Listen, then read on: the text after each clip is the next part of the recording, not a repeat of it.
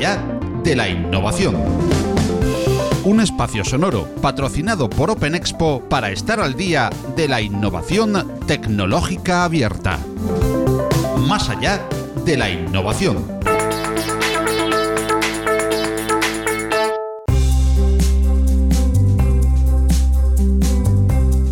¿Qué tal están amigas y amigos de la innovación tecnológica abierta? El emprendimiento de base tecnológica no hay duda de que es una de las principales formas de innovación a la que estamos asistiendo en nuestros días. Y BlaBlaCar es un perfecto ejemplo de un caso de éxito del que podremos aprender mucho hoy en esta entrega de Más allá de la innovación. Y lo haremos charlando con Álvaro Zamácola, Country Manager para España y Portugal de BlaBlaCar, junto como es habitual a Philippe Lardy, CEO de Open Expo. Zamacola forma parte de BlaBlaCar desde agosto del 2015, año en el que entró en calidad de director de desarrollo de negocio para España y Portugal. Dos años después fue nombrado director de operaciones para actualmente ostentar el puesto de country manager de ambos países. Álvaro Zamacola es licenciado en Administración y Dirección de Empresas por CUNEF y máster en Finanzas por la Universidad de California, Berkeley. Antes de su incorporación a BlaBlaCar, fundó la plataforma forma de formación Flock, que fue elegida por 500 startups, una de las incubadoras más importantes de Silicon Valley. Además, trabajó para numerosas empresas, entre las que destacan firmas como Deutsche Bank,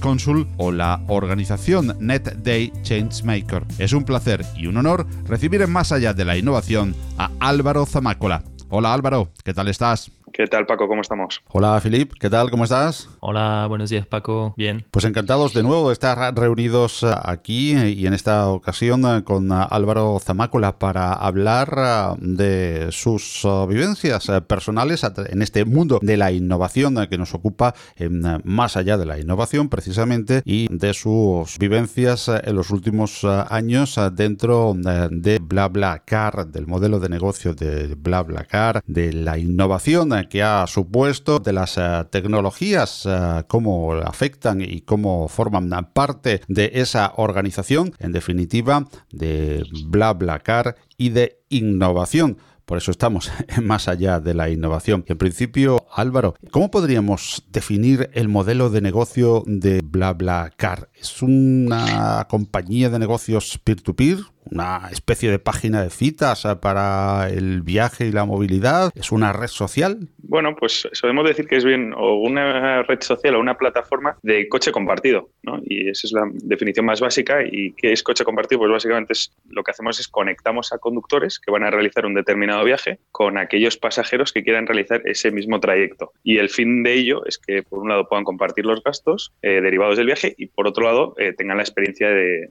vivir, de viajar juntos, ¿no? Y es el, el, modelo con el que se empezó, con el que seguimos y con el que hemos alcanzado las cifras de 85 millones de usuarios en los 22 países en los que estamos. A ver, ¿cómo, cómo empezó BlaBlaCar? Si, si nos puedes hacer un poquito de historia, ¿cuándo, cómo, dónde? Pues eh, BlaBlaCar nace en Francia, es una empresa francesa que nace de una historia muy curiosa de uno de nuestros fundadores, Frederic Machella, que es eh, el, que tuvo la idea, volvía de, Estados Unidos, él estaba trabajando en Estados Unidos y volvía en Navidad eh, para, para, pues, para pasar las Navidades con su familia. Y él no vive en París, él vivía en una ciudad que está, un pueblecillo que estaba a cuatro horas de París. Y cuando llega el día 24 se da cuenta que no tenía eh, nada más que el billete para que le dejaba en París. Entonces empezó a buscar, obviamente, trenes, autobuses y demás, y se dio cuenta que no quedaba absolutamente nada.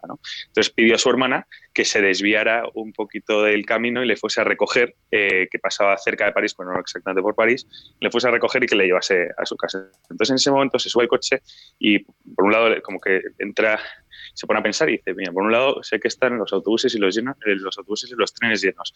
Por otro estoy viendo que aquí hay un tráfico infernal. Pues no sé si os habéis pasado por París, pero las salidas y, las entradas a París son dramáticas y ya en Navidades no me quiero ni imaginar. Eh, está absolutamente todo esto lleno de coches y los coches van vacíos, ¿no? Y, y todas estas plazas podrían haber servido a gente como yo, porque seguramente el coche de al lado vaya a un pueblecito que esté cerca del mío, ¿no? Y es ahí donde nace, nace la idea en Francia. Entonces, eh, bueno, pues empieza a montar la aplicación pues de una manera como un side project en el que trabaja la aplicación y va viendo que esto, bueno, pues va cobrando sentido. Evidentemente, es un, modelo que requiere muchísimo, muchísimo volumen de usuarios para que esto cobre un sentido real, ¿no? Y en ya como 2009 se va a INSEAD y conoce a los otros dos fundadores y presentan este proyecto en INSEAD y es ahí donde ganan el, pues el Venture Day de, de INSEAD y, empiezan a conseguir su primera ronda de financiación y empiezan a hacer crecer esto de una manera eh, importante y, y, bueno, y España, que es su segundo mercado, fue en el año 2010 cuando decidieron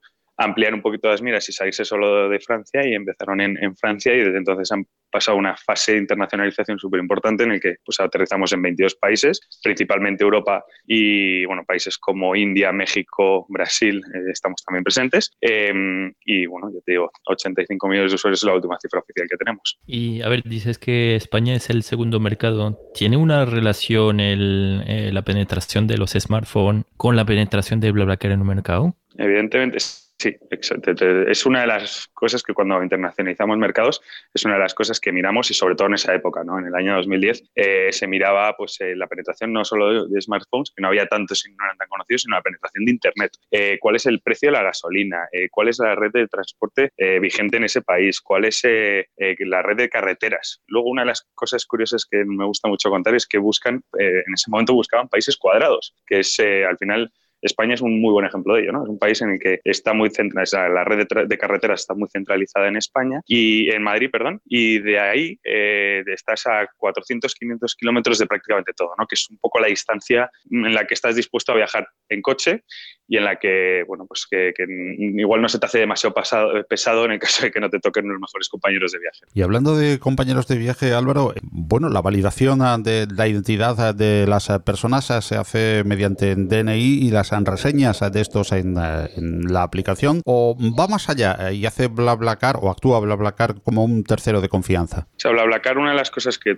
trabajamos mucho la confianza y, hay diferentes niveles de confianza que tenemos que crear desde el punto de vista tecnológico dependiendo de los países. Eh, en algunos países pedimos obligatorio la, eh, la, identificación, eh, pues que, te hagas una foto y que luego le subas también tu DNI y demás. No, no es necesario en todos los países. En España, por ejemplo, ya con el número de teléfono tenemos acceso, tendríamos acceso al DNI de las personas porque había una ley que en el año 2000, creo que fue en el año 2004, que se obligó a que todos los teléfonos estuviesen asociados a un DNI. Entonces, con eso no hemos evitado, pero en el caso de que algún momento fuese necesario, podríamos incorporarlo. en algunos mercados sí que ha sido obligatorio desde el principio.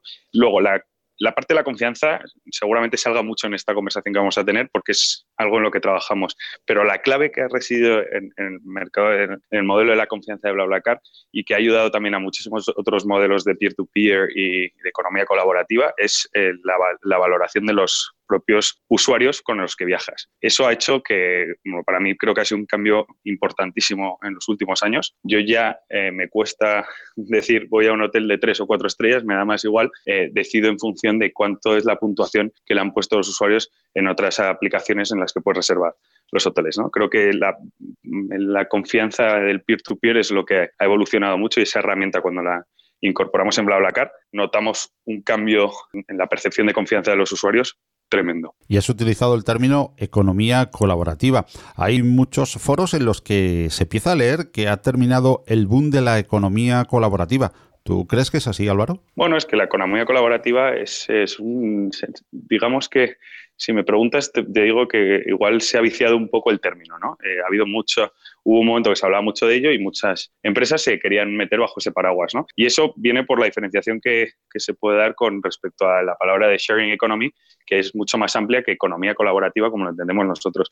A BlaBlaCar se le ha puesto el apellido de pura, que creo que eso también ha ayudado mucho a entender el modelo. Em, economía colaborativa pura en el sentido de que no se puede hacer negocio eh, utilizando BlaBlaCar. Y eso creo que es, es, fundamental. En nuestro caso, tenemos un modelo de costes compartidos en el que eh, tenemos las propias herramientas tecnológicas que eh, hacen que que no pueda subir el precio hasta, o sea, que nosotros lo que hacemos es recomendamos un precio al conductor en función de los kilómetros, pero no puede subir por encima de un límite, ¿no? Entonces ya con eso nos garantizamos de que no se pueda estar haciendo negocio. No, podemos, no se pueden subir más de cuatro personas en un coche. O sea, vamos creando todas las herramientas para que lo que se esté haciendo dentro de BlaBlaCar sea compartir los gastos del viaje. Y luego, además, contamos con un equipo de atención al usuario, que son 120 personas que están constantemente monitorizando eh, el cómo ocurre esto. ¿no? Entonces, si me preguntas si se acaba el mundo de la economía colaborativa, te diría no creo, pero sí que es cierto que hay muchas empresas que ya se han distanciado de este término porque igual no les encajaba del todo. Pues estabas hablando de, de tecnología. BlaBlaCar es una empresa 100% digital, ¿no? ¿Cómo es está eh, estructurado el BlaBlaCar, qué es lo que hay detrás de, la app, cuál es el, back office, eh, si nos puedes hablar de temas si hay inteligencia artificial detrás, si hay una optimización del, sistema de buscador eh, del buscador que hay eh, dentro de BlaBlaCar o algunas otras eh, innovaciones que, que, no nos damos cuenta de, cara al, al, front office de, de, la app? Bueno, como hemos comentado anteriormente, yo no soy la persona más adecuada de hablar de esto. Sí que puedo decir que, bueno, BlaBlaCar nace siendo una empresa 100% digital. La mayoría de las decisiones que se han tomado han sido desde el punto de vista de la tecnología es primordial en, BlaBlaCar. Al principio, al principio, una de las cosas que sí que he vivido es que hemos pasado de, trabajar con servidores propios a pasar todo al cloud y eso ha sido, por lo que tengo entendido, eh, una labor eh, titánica por parte de nuestros ingenieros en los últimos años, porque, porque, claro, esto nace en el año 2006. Estamos hablando de que entonces el cloud es que no se ni, ni se mencionaba, ¿no? Eh, entonces, claro, empezamos a crear un, un pequeño monstruito que, se ha ido alimentando con muchísimos usuarios, lo que ha habido que hacer en un momento dado es decir, vale, pues tenemos que alejarnos de nuestros propios servidores, montar esto en el cloud y hacerlo sin romper eh, la aplicación. Y eso creo que ha sido una labor espectacular. ¿no? Una de las cosas que las que estamos evidentemente apostando ahora es eh, cómo podemos incorporar inteligencia artificial dentro de, de, BlaBlaCar y lo estamos, eh, por un lado, haciendo para mejorar lo que nosotros denominamos el matching, que es, decir, las probabilidades de encontrar un viaje o a un pasajero. Eso para nosotros es el, crear el match. Y bueno, pues eh, para ello hay una nueva, bueno, una nueva herramienta que hemos puesto a predisposición de, los usuarios que lo llamamos paradas inteligentes. ¿no? Y os voy a poner un ejemplo muy concreto para que entendáis a qué me refiero con esto. O sea, evidentemente todos los viajes que se suben a BlaBlaCar no se llenan. ¿no? Entonces, digamos que hay un potencial de algunos viajes en los que hay algunas probabilidades de que esos viajes no se llenen. Con ese conocimiento y teniendo en cuenta que hay muchas veces que estamos, eh, que vemos que se conectan grandes ciudades, pero que entre medias hay ciudades pequeñitas eh, que podrían ser conectadas con BlaBlaCar, pues intentamos potenciar eso. Os voy a poner un ejemplo muy concreto. Eh, de Madrid a Málaga hay un pueblecito que se llama La Carolina. Si tú buscas en BlaBlaCar o buscabas viajes que vayan de Madrid a La Carolina, solo había 200 viajes, ¿no? Que puedes decir, no está tan mal, ¿vale? Pero ¿qué ocurre? Si tú pones a disposición de ese trayecto todos los coches de BlaBlaCar que van a pasar por ahí, porque van a Málaga, van a Granada, van a Jaén y pasan por delante de la Carolina, se te multiplica por 10, por 15 o por 20 las probabilidades de encontrar a alguien. ¿no? Entonces, la inteligencia artificial lo que actúa es cómo está, cuáles son las preguntas que hace el sistema para entender si ese conductor al que le podemos dar la alternativa de parar en, la Carolina, cuáles son las probabilidades de que acepte, de que no llene el coche y demás. ¿no? Entonces, ahí creo que estamos eh, trabajando justo esa línea y eso puede desactivar o puede activar una oferta eh, muchísimo mayor de la que tenemos a día de hoy. Y hablabas de, matching. Eh, ¿Soléis utilizar datos externos? Eh, por ejemplo, a ver, yo que estoy conectado, ¿no? Me conecto con el Facebook Connect. ¿Utilizáis datos de interés del propio usuario de Facebook o de otras fuentes para hacer este matching? No, nosotros el matching lo hacemos prácticamente con los datos con los que contamos y al final eh, busque, como el matching no es automático, cuando me refiero a matching es eh, hacer eh, disponer del mejor y mayor número de viajes tanto viajes como pasajeros. ¿no? no incluimos información de terceros, no nos interesa tampoco. Aquí el matching lo estamos mejorando en torno a empezar a preguntar al usuario desde dónde sale exactamente tanto el conductor como el pasajero para encontrarle el, viaje más cercano y recomendárselo primero. También lo mismo con el sitio de llegada. Obviamente los horarios, eh, pero sí que no, no, entramos en otros gustos particulares, además de los que puedes incluir en BlaBlaCar, que puedes decir si te gusta o no la música, si viajas o no con mascotas, si se puede o no se puede fumar en tu coche.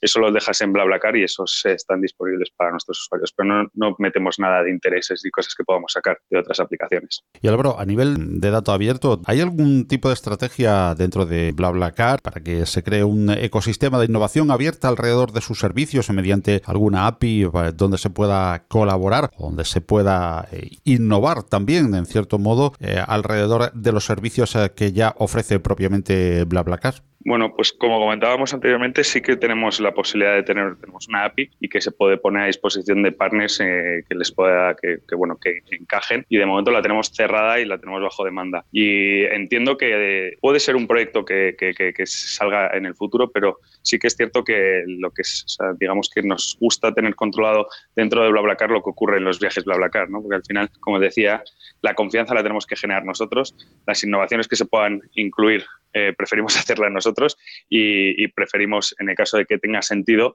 tener cierto control de con quién lo hacemos y con quién no, no. No te puedo decir esto en cinco años estará abierto, pues quizás sí, pero sí que de momento en los próximos años se, seguirá siendo algo en los que si queréis trabajar, si, alguien quiere trabajar con nosotros, si quiere eh, disponer de esos datos para tener eh, alternativas para llegar a sus hoteles o lo que sea, eh, pues es mejor que se ponga en contacto con nosotros y nosotros le facilitamos y le abrimos la API. A nivel de movilidad, BlaBlaCar es un actor importante de, de, la movilidad. ¿Cuál es la relación de BlaBlaCar con el, lo, que, lo que comentamos ahora de, de Smart Cities? cómo eh, plantea BlaBlaCar eh, la optimización de, las Smart Cities a través de, su servicio. Y eh, también me gustaría que me comentases pues la relación de BlaBlaCar con la movilidad sostenible, ¿no? De, de, otra, de otra parte también interesante. Bueno, yo creo que BlaBlaCar ha sido de las primeras empresas que ha cuestionado la forma en la que nos movíamos, ¿no? Eh, teniendo en cuenta que, bueno, que esto nace en el año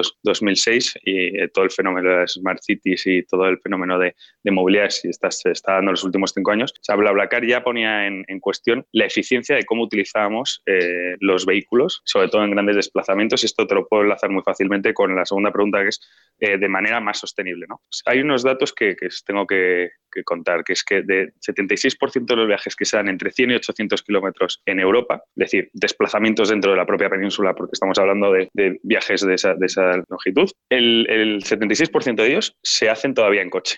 Pero ¿qué ocurre? Que es que la la tasa de ocupación media de esos vehículos es que va prácticamente vacía em, y es de 1,9. Es decir, van menos de dos personas por vehículo en ese tipo de desplazamientos. Con lo cual, los coches que los estamos haciendo cada vez más inteligentes, más conectados, eh, autónomos, eléctricos, que se crearon para transformar familias, para transformar, no, perdonar, para transportar familias, no lo estamos utilizando para la forma en la que se, hizo. ¿no? Entonces, gracias al modelo de BlaBlaCar, eh, esa tasa de ocupación media incrementa hasta 3,9 y eso es lo que hace que estemos utilizando algo que veníamos de hacerlo de una manera más ineficiente, pues lo hagamos de una manera más eficiente. ¿no? ¿Y cómo lo conectamos con las, con las ciudades? Yo creo que el hecho de que nosotros cuestionemos el modelo ha hecho que también la gente esté empezando a pensar cómo nos movemos en, en las ciudades, cómo el coche, estamos viendo que cada vez las ciudades son más hostiles con los propios vehículos. ¿no? Y ahí hay un modelo que nosotros estamos eh, probando en Francia que se llama BlaBlaLines, que tiene muchísimo sentido con todo lo que está ocurriendo alrededor de las ciudades. Eh, BlaBlaLines es el coche compartido llevado al commuting diario y al grandísimo problema al que se enfrentan las, las ciudades eh, de manera diaria, que es todos estos coches vacíos que entran en cada una de las ciudades con, con, una tasa de ocupación mucho más baja de la que os he dicho antes. Y hay un dato que suele compartir nuestro fundador, que dice que en Francia entran 17 millones de coches a las ciudades y eh, a todas las ciudades de Francia con eh, una tasa de ocupación de 1,08. Es decir, todas las plazas libres que hay en esos coches que entran eh, en, las ciudades podrían movilizar a toda la población francesa. Ese dato es arrollador. ¿no? Entonces, teniendo en cuenta que dentro de las ciudades lo que estamos buscando es modelos de, pues, de conexión con el usuario, modelos en los que vamos bajo demanda o que podemos a través de una aplicación alquilar una moto, un scooter, un patinete eléctrico o un coche por segundos, cobra muchísimo sentido el modelo de BlaBlaLines, en el que tú ya puedes directamente, si vives en las afueras de las ciudades, dejar el coche, eh, meterte en el coche de tu vecino que va a, ir a la ciudad y luego moverte con todas estas alternativas. Yo creo que está muy hilado y creo que viene, pues viene siendo así eh, desde que empezamos y realmente nos encanta estar en este fenómeno. Y ya que hablas de otro modelo, ¿no? Que es BlaBlaLines, eh, los autobuses que, bueno, ahora en, Francia, ¿no? Aparte de, ser coche compartido, también están los autobuses de BlaBlaCar. ¿En qué estrategia entra los autobuses? ¿Qué, qué, servicio que no podía dar BlaBlaCar como estaba montado? Pues puede dar el, uso de, los autobuses de, de BlaBlaCar. Pues eh, BlaBlaBus es un modelo súper reciente que lo podemos ver en allá donde esté el mercado liberalizado de autobús. Para aquellos que no lo supiesen la existencia de, de BlaBlaBus, eh, esto nace de eh, unos acuerdos que se alcanzaron el año pasado con una empresa que se llama WeBus, que es la que finalmente adquirimos, pertenecía a la SNCF y es un modelo muy reciente de autobuses low cost que empezaron a funcionar por, por Francia, ¿no? Eh, a raíz de que se liberalizó el sector autobús, entonces cualquier operadora podía poner eh, líneas y crear líneas de autobús y por jugar con los precios y, digamos, crear un nuevo modelo de movilidad que era en torno al autobús low cost. ¿no? Em, y entonces tuvimos unas conversaciones a raíz de una huelga que se dio en Francia en el año 2018, em, antes de verano, en el que tres días a la semana durante cuatro o tres, cuatro meses no iba a haber ningún tipo de servicio de autobús, eh, perdón, de tren. Con lo cual eso significaba que tanto BlaBlaCar como Wibas se iba a saturar en oferta en algunos ejes y lo que decidimos era, bueno, pues en el caso de que eh, te satures, ¿por qué no rediriges a tu demanda insatisfecha a, a BlaBlaCar y viceversa? Y vimos una complementariedad enorme. Por un lado, eh, BlaBlaCar es muy de última hora. BlaBlaCar es el, conductor decide hacer el viaje el lunes, eh, lo sube a la plataforma y el pasajero muchas veces reserva miércoles o jueves. Es decir, si tú buscas un viaje para irte en Navidades, es muy probable que todavía no haya viajes, ¿no? Eh, en el caso de los autobuses, tú puedes tener un inventario controlado y tienes mucho más tiempo eh, para, para, para, que la, la, gente mm, pueda hacer reservas, ¿no? Entonces tú puedes anticipar mucho más a la demanda de lo que hacemos actualmente con BlaBlaCar. Y luego hay una parte que es del propio modelo de BlaBlaCar. BlaBlaCar es súper capilar, es decir, el hecho de que la gente vaya de un pueblo a otro pueblo hace que la red de BlaBlaCar sea hiper eh, capilar. Eh, en Francia el año pasado, cuando lanzamos esto, decíamos que había 30.000 puntos de origen y destino en BlaBlaCar versus 300 paradas de autobús. Es decir, puedes imaginarte la complementariedad. Es decir, si quiero llegar a la puerta de casa, me subo en un BlaBlaCar. Si quiero que me dejen en el centro de la ciudad, igual tiene más sentido que me metan en, BlaBlaBus. ¿no? Entonces, después de trabajar con ellos y ver que tenía sentido, pues se, decidió adquirir la compañía eh, y apostar por ello. Y apostar por ello porque esto en un momento dado, eh, lo que estamos ofreciendo ya es multimodalidad, es decir, dentro de una propia plataforma tienes varias alternativas en función de tus necesidades para eh, buscar el medio de transporte que más te pueda encajar eh, pero en un futuro quizás eh, esto lo podemos enlazar y crear intermodalidad, es decir, utilizar dos o tres medios de transporte para llegar a un punto porque es la manera más eficiente en cuanto a precio, sostenibilidad y demás. Entonces, la, la estrategia ha sido pues, abrir, abrir, un poco el espectro, un movimiento muy natural de, de los, de los marketplaces en el que, eh, bueno, pues de algún momento quieres también tener cierto control sobre la oferta, pero es verdad que en este caso hemos sido muy claros eh, a la hora de decir, eh, si te subes en un BlaBlaBus es un modelo muy distinto a si te subes en un BlaBlaCar, que es economía colaborativa pura. ¿no? Y has hablado de regulación diferente en cada país de Europa de, de los autobuses. Yo me da pie a, preguntarte, eh, ¿podemos decir eh, que la innovación en algunos casos está reñida con la legislación o ¿Crees que en la mayoría de los casos eh, la innovación va siempre por delante del legislador? ¿Cómo podríamos hacerla cohabitar algo mejor? Ojalá tuviese la solución a poder hacer cohabitar. Yo creo que creo que la, la clave es que nos escuchemos, ¿no? Eh, sí que estoy de acuerdo en que en todo esto que se dice, ¿no? Que siempre la innovación va por delante y siempre va a ser así. Yo creo que es imposible que algún día nos planteemos que la ley se adelante a la innovación. Es que es, eh, es, que es de cajón. al final eh, se prueban miles de modelos eh, de negocio al día, mueren miles de negocio, modelos de negocio de pequeñas startups que están intentando innovar dentro de su sector. Como la ley haga eso, entonces no vamos a cubrir las, las leyes y no vamos a cubrir las necesidades de ley que hay en este momento. ¿no? Entonces, la, la innovación siempre, quizás... siempre, va a ir por delante. Vamos a tener siempre mucha más gente atrevida en ese sector. Lo que tiene que hacer la ley es ser lo más flexible posible y, sobre todo escuchar a todas las partes. Creo que hay, eh, bueno, eh, muchas veces se decide eh, apostar por una línea y, dejar que, como dicen, ¿no? poner puertas al campo en la innovación, cosa que creo que, que no, debería, debe, no debería ser así, ¿no? Pero entiendo que yo creo que esto es una cuestión de conversación, de, de, de tener pues el suficiente, la suficiente visión para detectar cuáles son los modelos de negocio que, que, pueden ir explotando. Nos ha pasado en las ciudades, lo hemos visto con patinetes, lo hemos visto con riders, es decir, ir viendo qué es lo que está empezando a funcionar y decir, venga, pues rápidamente vamos a ver cómo podemos cubrir unas necesidades de ley básicas para que esto pueda funcionar, pero con un cierto orden, ¿no? Y eso creo que todavía falta un poquito. Y podemos decir que una de las claves del éxito de, de BlaBlaCar es este, esta innovación, bueno, innovación constante, ¿no? Pues bueno, yo creo que hay muchas, ¿no? Pero sí, la innovación constante más bien es un mantra que tienes que tener dentro de las empresas tecnológicas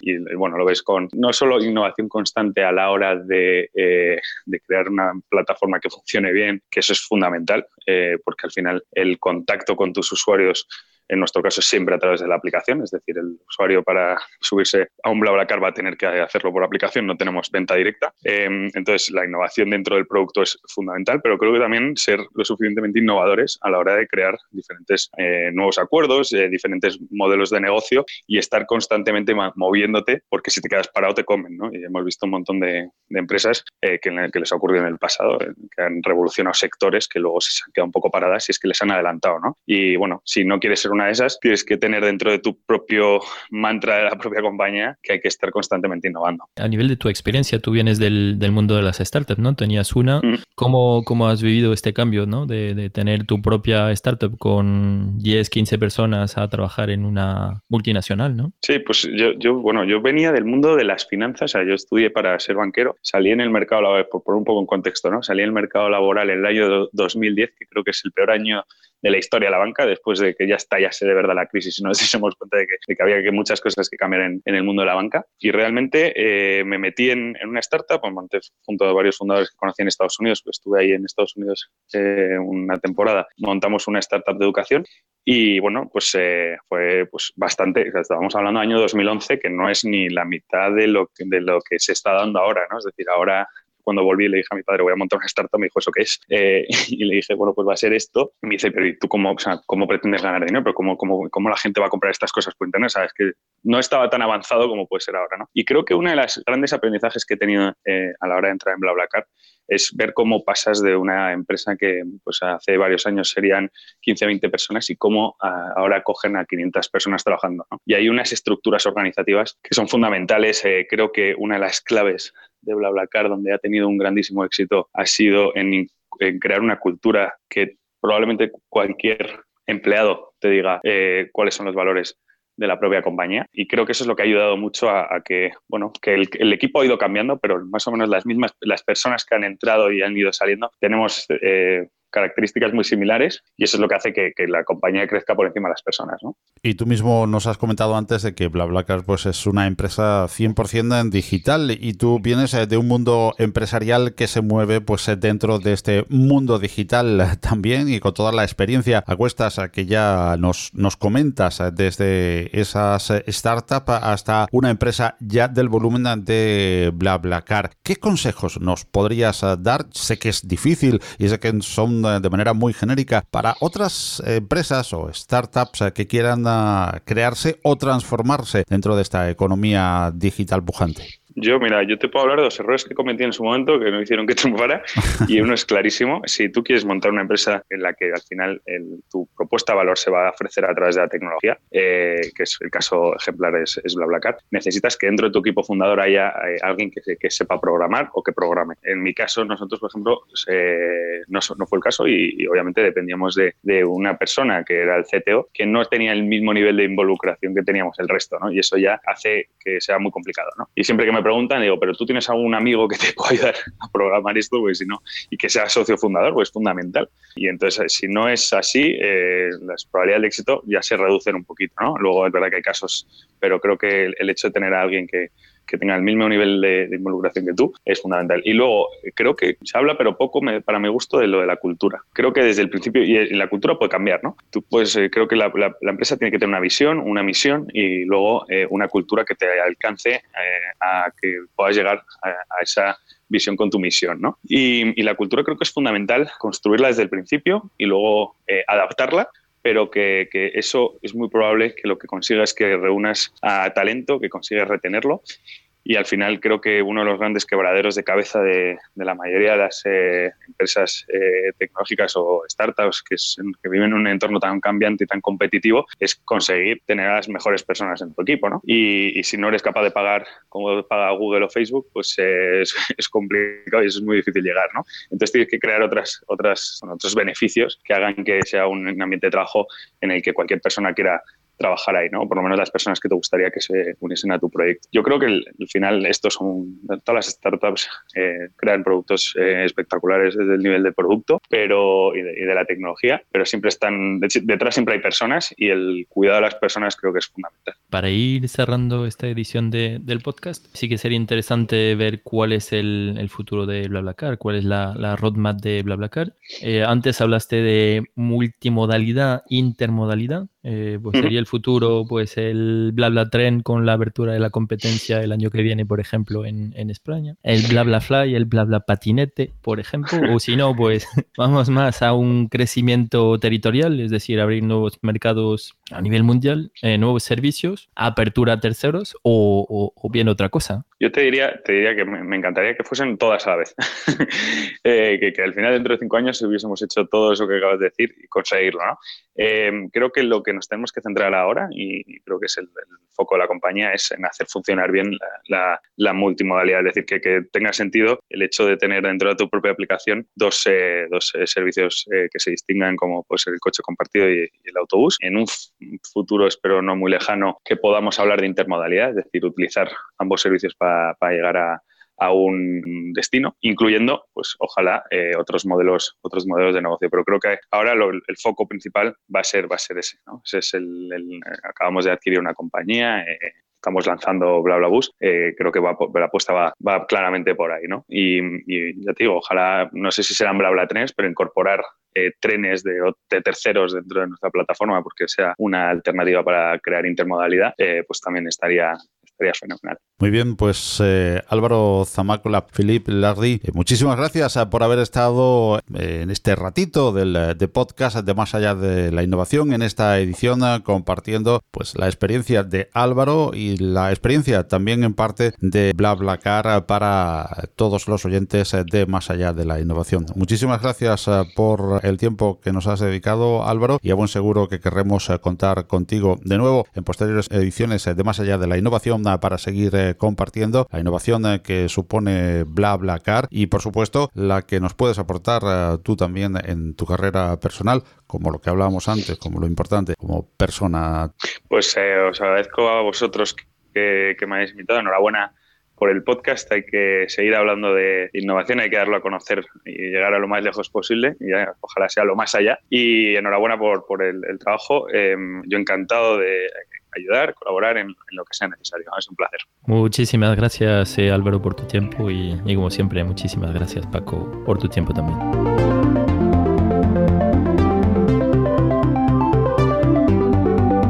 Más allá de la innovación es un proyecto divulgativo en formato podcast patrocinado por Open Expo. Suscríbete al podcast en Google Podcast, Apple Podcast, Evox, Spreaker, Spotify, audios de YouTube o visítanos, óyenos y suscríbete al FIP en nuestra web más.